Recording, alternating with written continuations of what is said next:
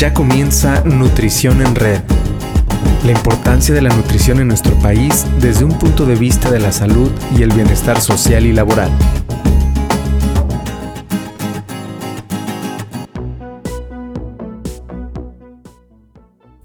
Hola a todos, estamos en una transmisión más de Nutrición en Red, una iniciativa del Colegio Mexicano de Nutriólogos en su capítulo Jalisco. Y el día de hoy, pues estoy muy contenta porque tengo aquí de invitado especial a Alberto Buenrostro.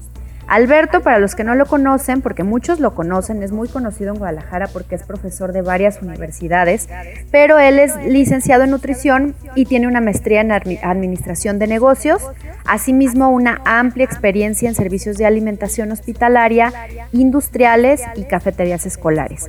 Es por eso que el día de hoy nos va a platicar un poco sobre la gestión de los servicios de alimentos y cuál es el impacto que tiene el nutriólogo en estos. Entonces, Alberto, ¿cómo estás? Hola Mariana, buen día, muy bien. ¿Y tú? Muchas gracias por la invitación. No, gracias a ti por haberla aceptado, Alberto. Dentro de todas tus ocupaciones, te diste un rato para nosotros. Mil gracias. No, pues, pues que, que agradeces, es un honor estar aquí en, tu podcast. Yo ya me, ya me hice fan, entonces pues es un sueño hecho realidad. Ándale, ¿no? Muy bien, muchísimas gracias. Ya, ya me hiciste el día a mí también, oye. Con eso de que fue tu sueño hecho realidad. bueno, muy bien, Alberto. Pues vamos, si quieres, platicando de, de, esto de los servicios de alimentos. Sabemos que es una de las áreas donde muchos de los nutriólogos eh, pues hacen sus prácticas profesionales o incluso lo toman ya como carrera no profesional el, especializarse en esta parte de servicios que es donde tú también tienes mucha experiencia. Entonces me gustaría que a manera de introducción nos platicaras un poco de cuál es el contexto de los servicios de alimentos en México. Qué nos puedes platicar al respecto Ok, bueno, pues eh, al respecto del, contexto de los servicios de alimentos en México, pues lo primero que me gustaría mencionar tiene que ver con el tamaño del sector.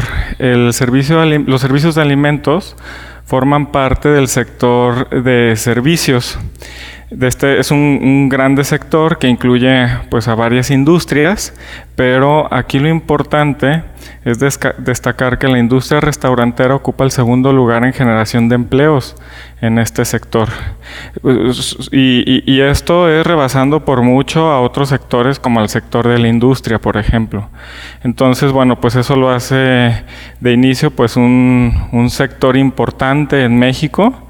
Eh, y eh, aunque más bien eh, también es importante mencionar que del 100% de las empresas que conforman a este sector, el 97% lo, lo componen eh, pequeñas y medianas empresas, que son las llamadas pymes.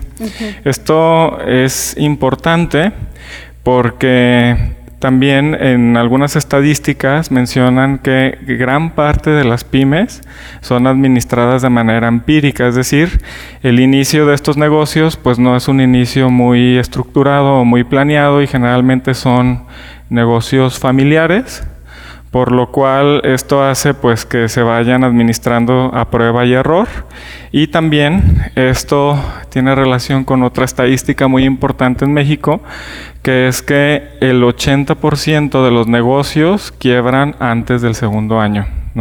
Solamente el 20% de todos estos negocios logran sobrepasar esta barrera y eh, entonces, bueno, pues ahí tenemos un, gran número de, empresas pues que, no logran que no logran sobrepasar o que no logran eh, pues sus objetivos que se plantearon desde un inicio. Esto es importante porque eh, pues realmente se debe principalmente a, falta de, conocimientos eh, administrativos y, pues bueno, creo que eh, tiene una relación directa con, lo que vamos a hablar el día de hoy, ¿no? Que tiene que ver con el nutriólogo en el área de servicios de alimentos.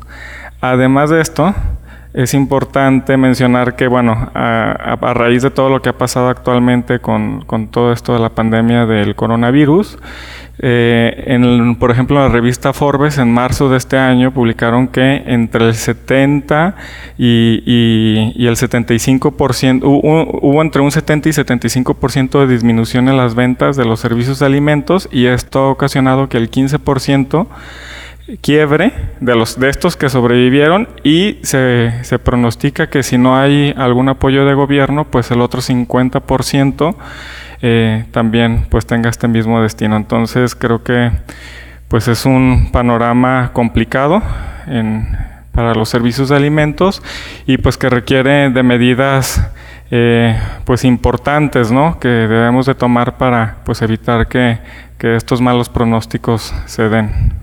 Así es, sí, esto de la, de la pandemia vino a afectar a muchas áreas laborales y creo que esta fue una de ellas, ¿verdad? Dicen por ahí que la turística pues fue de las más golpeadas, pero me queda claro que también esta industria de los servicios de alimentos se vio, se vio afectada, como lo acabas de mencionar, y por ende pues también el trabajo de muchos de los nutriólogos que están involucrados ahí. Así es. Y en este sentido, Alberto, ¿cuál es el papel del nutriólogo actual en los servicios de alimentación? Igual, a lo mejor saliéndonos un poquito del tema de la pandemia y hablando más en términos generales, ¿qué, pues, ¿qué hace un nutriólogo realmente en, un servicio de alimentación? Eh, esa es una buena pregunta porque de repente muchas veces la población no, no tiene eh, conceptualizado al nutriólogo como, como administrador de, de un servicio de alimentos. Y, y, pues es importante porque de hecho creo que eh, tenemos muy buen perfil para ello.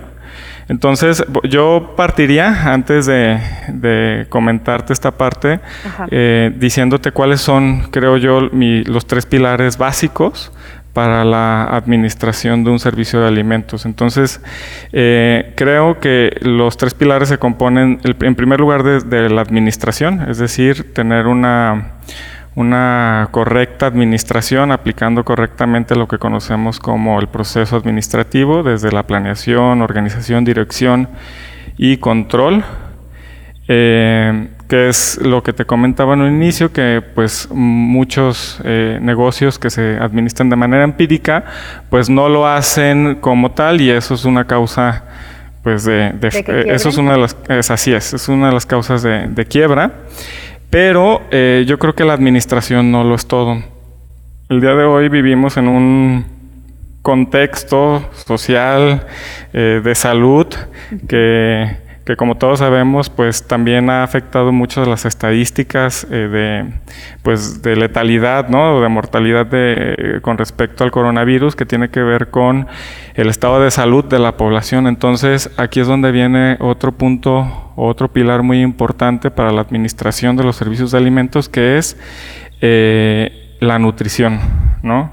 Muchas veces sabemos que cuando queremos comer fuera de casa, buscamos una, en primer lugar, una opción rica, pero eh, ¿en dónde queda pues esta parte saludable? ¿no? Entonces creo que eso es una de nuestras grandes fortalezas como nutriólogos, en donde pues nosotros al tener el conocimiento de, de lo que incluye una dieta correcta, una dieta saludable, pues eso nos puede ayudar a hacer una buena planeación de menús, ¿no? Que además de que estén ricos, puedan ser también pues alimentos saludables, así es, ¿no? Y también esto tiene que ver con, con toda esta parte de de seguridad alimentaria, que uno de los puntos más importantes tiene que ver con la disponibilidad, ¿no?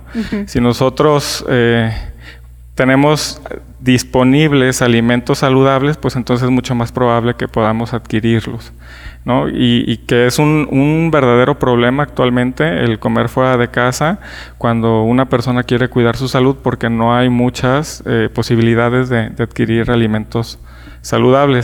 Y el otro punto muy importante también es la higiene. Es decir, no sirve de mucho que el alimento sea saludable si nos va a causar una enfermedad transmitida por los alimentos. Entonces es fundamental que los servicios de alimentos pues cumplan con toda la normatividad y todas las, características o, las em, eh, todo lo que marca la ley eh, con respecto al manejo higiénico de los alimentos, pues para evitar que eh, se puedan echar a perder o contaminar o, que al final pues esto termine causando a una enfermedad. Entonces, creo yo que es los tres, los tres elementos son indispensables, ya que si la, sin una administración correcta, regresando a este, a este punto, pues también eh, la parte del negocio pues se puede perder, entonces pues también no sirve de nada tener un servicio de alimentos si no es negocio, ¿no? Cuando en muchos de los casos es la principal finalidad, entre Oye, Y aquí se me ocurre una pregunta ya un poquito más testimonial para ti. Hace unas semanas invitamos a, Ulises Brambila, que él hizo una maestría en política pública, ¿no? Y hablábamos de cómo hay nutriólogos que se han salido un, un poquito del perfil común y corriente de que haces la licenciatura en nutrición y luego haces una maestría o en salud pública o en poblacional o en biología molecular, que es así como el, caminito de todos. Pero hay algunos nutriólogos como Ulises y ahora como tú también, porque estoy viendo tu, tu currículum y digo, bueno, es que Alberto también se salió un poco como del molde.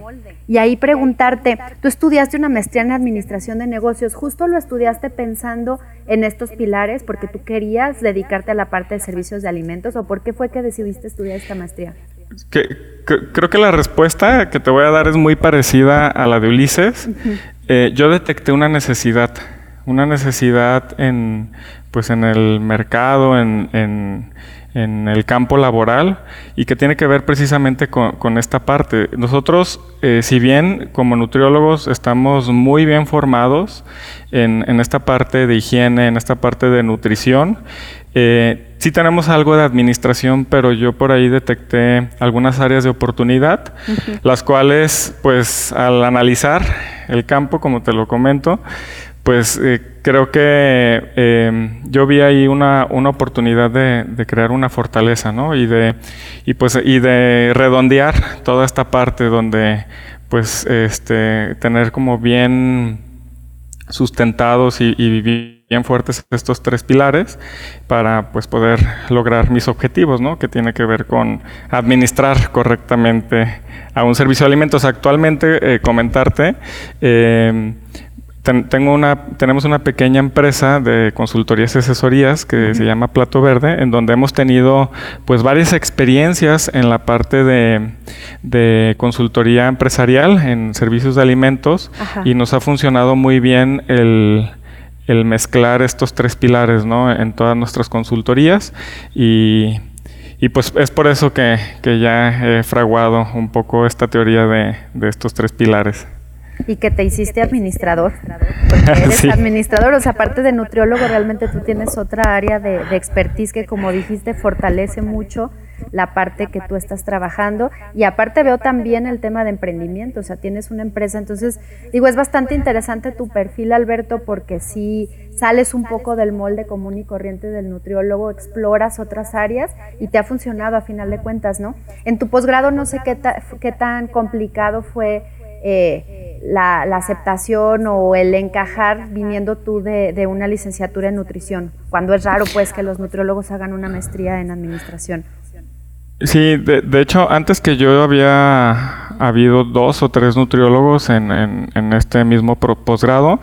En lo personal a mí no me costó trabajo debido a que yo ya tenía algunos años dedicándome a la administración y, yo siempre lo he dicho, yo soy nutriólogo de, profesión y, también nutriólogo y administrador de, corazón, ¿no?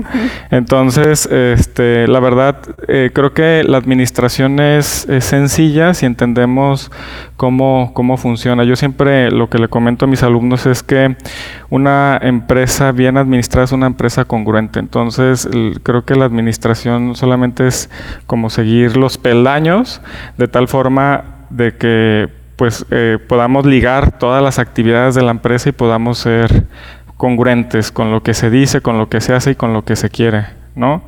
Entonces, eh, realmente no, no me costó mm, pues mucho trabajo, es sencillo, pero sí, sí me dio también mucha, muchos aprendizajes que en la parte práctica pues he, implementado y, pues me ha ayudado a, seguir con, con mi empresa y con otros proyectos. Entonces creo que que sí es importante seguir preparándose. Eh, eso, esto también te lo comento porque de repente pasa que muchos de los nutriólogos que nos dedicamos a esta área, al ser un área muy operativa, eh, nos clavamos tanto o nos centramos tanto en la parte operacional que de repente dejamos de lado la formación, la actualización y todas estos, eh, eh, estas cosas que nos van o que nos pueden ir dando pues más herramientas para seguir innovando, innovando, seguir adaptándonos a las diferentes situaciones y que al final pues esto nos dé más posibilidades de pues de tener éxito ¿no? en todos nuestros proyectos. Entonces, eh, una de mis recomendaciones es que pues si se quieren dedicar a esta área, no, no pierdan de vista la parte de la formación y de la actualización, porque al final pues es como todo, ¿no? Las personas cambian, eso hace que los mercados cambien y entonces eso hace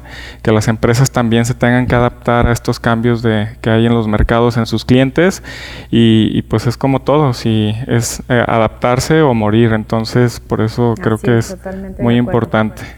Totalmente de acuerdo. Y también siguiendo con la misma parte de que eres nutriólogo, pero aparte también eres administrador, ¿cuál sería la diferencia en el papel del nutriólogo que tiene en un servicio de alimento? ¿Cuál sería la diferencia entre un administrador, un chef y un nutriólogo, por ejemplo? Que estén los tres, a lo mejor tienen a tres contratados en el servicio de alimento, pero comparten funciones o son funciones totalmente diferentes.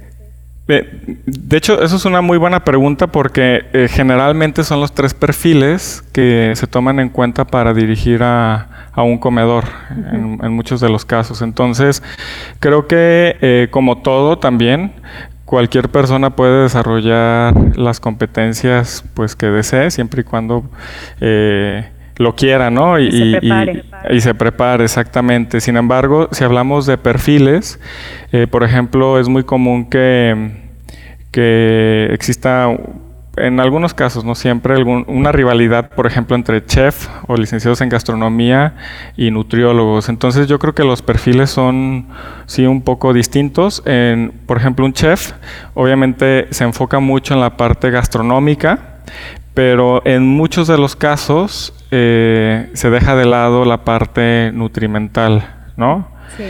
Entonces, y, viceversa, el nutriólogo a veces eh, se centra mucho en la parte nutrimental y deja de lado la parte gastronómica.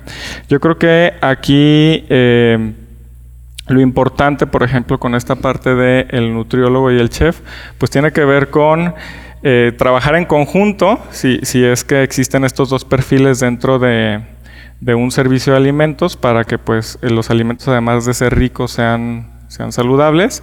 Y en el caso de que no pues entonces eh, eh, pues resarcir estas áreas de oportunidad por ejemplo en, en, nuestra formación como nutriólogos en la parte gastronómica. Y, y, en, y en comparación por ejemplo con con un administrador. Creo aquí nosotros como nutriólogos eh, tenemos ciertas ventajas al ser expertos en la parte de manejo higiénico de los alimentos y de nutrición, ¿no? Entonces por ahí nada más nos haría falta eh, reforzar un poquito la parte de administración, que cabe mencionar que en la mayoría de las, de las universidades el plan eh, o la currícula, la parte que incluyen de administración es una, una parte básica, pero muy buena para poder iniciar con un, con un negocio de este tipo o para trabajar en el campo laboral creo que, que, es suficiente, ¿no? Sin embargo, pues siempre es importante, como ya lo habíamos comentado, eh, pues irse actualizando. Claro, y hacerse expertos, ¿verdad? así es. En un área especial. Y por último, Alberto, ¿cuál es el impacto de un servicio de alimentos en la población? Híjole, no, pues aquí yo creo que esta pregunta es de las más importantes porque mm, Muchas veces no lo vemos de esta manera, pero si lo analizamos bien, creo que eh, cada día eh, los servicios de alimentos han ido cobrando mayor relevancia conforme se ha modificado el estilo de vida de las personas, principalmente de las que trabajan o tienen actividades fuera de casa. Que debido a que en casa. Así es, así es, así es.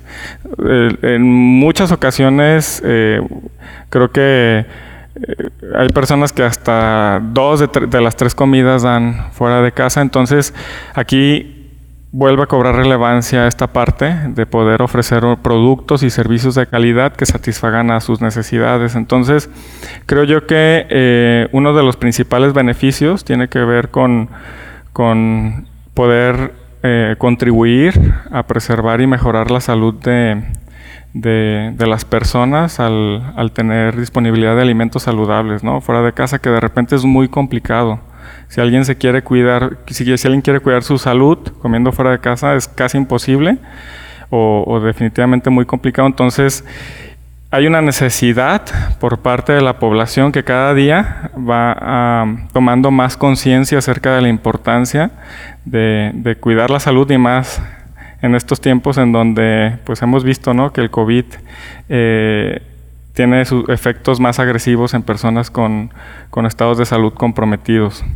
Entonces, bueno, eh, creo que el impacto tiene que ver con principalmente con esta parte de preservar y mejorar la salud, pero además de eso, eh, puede un, buen un servicio de alimentos bien administrado puede incluso proporcionar mediante sus platillos, mediante la información que brinda a sus clientes, eh, educación en nutrición, promoción de estilos de vida saludables y, esto, pues al final termina eh, contribuyendo a la formación de, hábitos de vida saludable. Yo creo que más eh, o, en donde esto se vuelve más prioritario tiene que ver en los servicios de alimentos que ofrecen servicios a escuelas, por ejemplo, de nivel básico, en donde la mayoría de los comensales son niños que, que apenas están forjando sus hábitos alimentarios y que es súper importante pues enseñarlos a tener una alimentación saludable. ¿no? Porque Qué interesante al final esto impacta para toda la vida. Así es, se me hace súper interesante, Alberto, esta parte que mencionaste ahorita de educación y promoción de estilos de vida saludable porque digo, yo soy nutrióloga y aún yo tal vez no lo había analizado de esa forma, los había visto más a todos los servicios de alimentación más como un proveedor de alimentos y tal vez sí lo que comentaste sí lo había detectado yo, ¿no? Que tienen un impacto directo en la salud pública porque muchísimas personas comen y depende su alimentación totalmente de este tipo de servicios de alimentación, pero la parte de educación y de promoción de estilos de vida saludable no lo había realmente analizado y me, se me hace muy interesante y se me hace muy trascendente, mucho más de lo que ya era ¿no? el papel del, del, nutriólogo y el papel de los servicios de alimentación para la población, con esto que mencionaste. Me queda nada más la duda, ¿en ¿con qué ejemplos prácticos o qué ejemplo práctico me podrías poner de cómo un servicio de alimentación promueve estilos de vida saludable o ayuda a la educación en nutrición?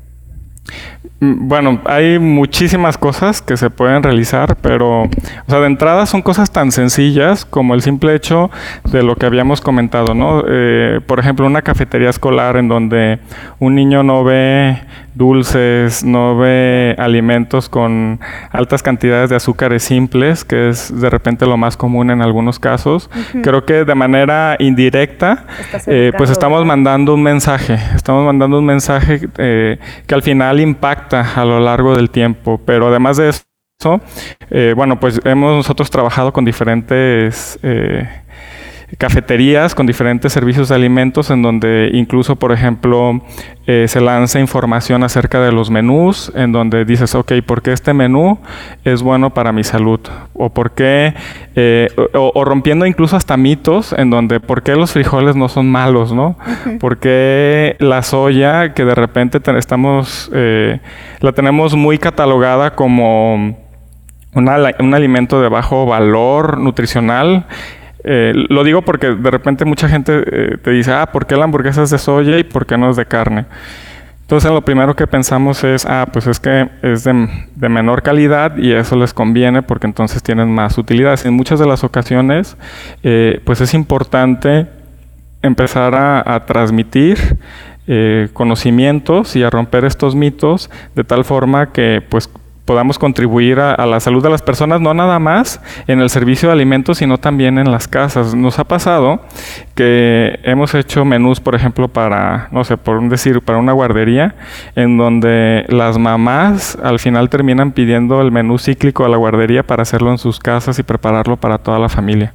Entonces, cuestiones tan, tan simples como estas o, tan complicadas como hacer dinámicas, por ejemplo, en donde se, no sé, se elabora algún huerto eh, escolar, por ejemplo, hablando de escuelas y, y, y, se se, ah, se realice algún tipo de, sinergia entre los desechos de la cafetería, la producción de alimentos y la elaboración de, otro tipo de productos con esos mismos alimentos, empiezan a generar conciencia en las personas. ¿no? Creo que esta parte, eh, más bien durante mucho tiempo, eh, los servicios de alimentos se centraron tanto en, el en los negocios, en disminuir costos, en generar más utilidades, en satisfacer al cliente y, perdieron de vista la parte nutrimental, la parte incluso hasta amigable con el medio ambiente, que en un inicio puede resultar complicado porque no hay mucha tela de, de dónde cortar o muchos... Eh, eh, a lo que me refiero, no hay muchos modelos ya aplicados de este tipo, entonces ah, muchas veces tienes que ser punta de lanza en esta parte, pero al final creo yo que la recompensa puede ser muy satisfactoria porque el campo eh, o, la necesidad que de, este tipo de negocios o este tipo de servicios de alimentos es muchísima, ¿no? Entonces, incluso en algunos casos el mismo consumidor no lo sabe, ¿no? Hasta que se los das y, empiezas a, establecer nuevos estándares de satisfacción del cliente en donde yo ya no nada más es necesario llenarme la panza y que me guste, sino también saber que lo que me estás dando es algo saludable y es algo a lo mejor amigable con el medio ambiente. Entonces, y, de ahí ya podemos entrar en muchos otros detalles, como esta parte de la sustentabilidad planetaria, ¿no? En donde reducimos el consumo de carnes y aumentamos el consumo de, en sustitución el consumo de semillas o leguminosas, ¿no? todo lo que nos platicas, Alberto, me suena a reto. O sea, en realidad creo que los servicios de alimentos tienen muchos retos, sobre todo por el mundo que estamos viviendo actualmente. Y lo que nos cuentas abre totalmente, o por lo menos a mí me abrió totalmente el panorama de todo lo que se puede hacer a través de un servicio de alimentación. O sea, creo que muchas veces se minimiza el rol del nutriólogo en, este tipo de, de trabajo, de servicio y, más bien lo vi amplísimo. O sea, ahora lo vi como con una visión muchísimo más grande de todo lo que un nutriólogo podría hacer en beneficio de la población a través de un servicio de la alimentación. Claro, claro. Y, también algo importante con respecto a esto que tú mencionas es que nosotros tenemos como fortaleza el, que, que tenemos un perfil muy integral, donde no nada más eh, vemos cuestiones clínicas, a lo mejor eh, también podemos integrar esta parte de eh, nutrición poblacional, en donde ya se incluye la producción de alimentos o la parte de ciencias de los alimentos con nuevos productos que también se pueden incluir en, en los servicios de alimentos, ¿no? Entonces, creo que si nosotros sabemos mm, utilizar o aplicar todos estos conocimientos, creo que podemos cambiar mucho la perspectiva o, mucho la realidad de los servicios de alimentos en México, ¿no? Entonces, y también creo que por aquí eh, me gustaría hacer una reflexión y que, muchas veces les, comento a mis, a mis alumnos, ¿no? Donde les digo, según las estadísticas, un, porcentaje muy grande de los servicios de alimentos están administrados empíricamente. Y aún así, a muchos de ellos, pues les va bien, ¿no? Entonces, imagínense qué pasaría si nosotros, o, o, cuál sería el resultado de tener un servicio de alimentos bien administrado. Entonces, creo que hay una amplia gama de oportunidades eh, en donde nosotros pues podemos desarrollarnos y podemos ofrecer nuestros servicios y que al final pues puedan terminar impactando pues a toda la población. Así es, y no solo como, como empleado, sino también como emprendedor, o sea, poner incluso tu propio negocio de servicio de alimento que ofrezca algo totalmente distinto y que abone a las necesidades reales ¿no? de la población. Claro. Padrísimo, Alberto. Pues muchísimas gracias por todo lo que nos platicaste. Es tan interesante que les vamos a dar otra sesión. No nos platicaste mucho de plato verde, ahí diste como una pincelada, pero la próxima semana vamos a tenerlos otra vez con nosotros para platicar un poquito más de esto y a lo mejor también que Iraís nos cuente más sobre sobre el proyecto de Plato Verde y eh, sobre los retos también de los servicios de alimentos en las escuelas, porque creo que ese es otro tema, o sea, definitivamente esto que platicaste da para mucho más, ¿no? Pero la parte de, servicio de alimentos en escuelas me parece que es muy importante, sobre todo por las estadísticas de, obesidad infantil. Entonces, pues invitados todos a no perderse la próxima semana el podcast de Nutrición en Red porque vamos a seguir profundizando en este tema de los servicios de alimentación. Muchas gracias Alberto por haber aceptado la invitación el día de hoy y por todo lo que nos compartiste. Muchas gracias a ti Mariana y pues aquí estamos a, a tu servicio para el próximo programa y cuando nos, nos, quieran volver a invitar. Y para comer bien. para que luego me manden algo para comer bien en mi casa, ahorita que estoy aquí encerrada. Muy bien, Alberto, muchísimas gracias. Pues síganos, eh, todos los que nos escuchan en las redes sociales, nos encuentran en Facebook y en Instagram como cmn.jalisco. Recuerden que esta es una iniciativa del Colegio Mexicano de Nutriólogos y que lo que queremos y buscamos es darle una voz al nutriólogo en Jalisco. Entonces, también invitados a participar, agradecemos mucho sus comentarios que nos puedan dejar ahí en los posts del podcast de Nutrición en Red en las redes sociales. Y si alguien eh, tiene algo que compartir, sabemos que hay gente muy valiosa en el gremio, pues saben que este espacio es para ustedes. Yo me despido, soy Mariana Orellana, muchísimas gracias. El martes pasado tuvimos el panel de discusión sobre dieta cetogénica con tres expertos en el área. Te comparto las ideas clave de lo que se habló. 1. La dieta cetogénica tiene efectividad en la pérdida de peso y en la mejora de la resistencia a la insulina. 2. Tiene varios efectos secundarios. Restringe frutas y legumbres, que son alimentos altamente nutritivos y ricos en fibra, además que es complicado adherirse a ella por mucho tiempo. 3. Una dieta baja en hidratos de carbono parecería ser mejor alternativa que la dieta cetogénica. No te pierdas los eventos del Colegio Mexicano de Nutriólogos. Nuestro compromiso es con la calidad y la mejora continua del profesional de la nutrición. Escuchaste Nutrición en Red, una producción de Mariana Orellana y Mauricio Urbina.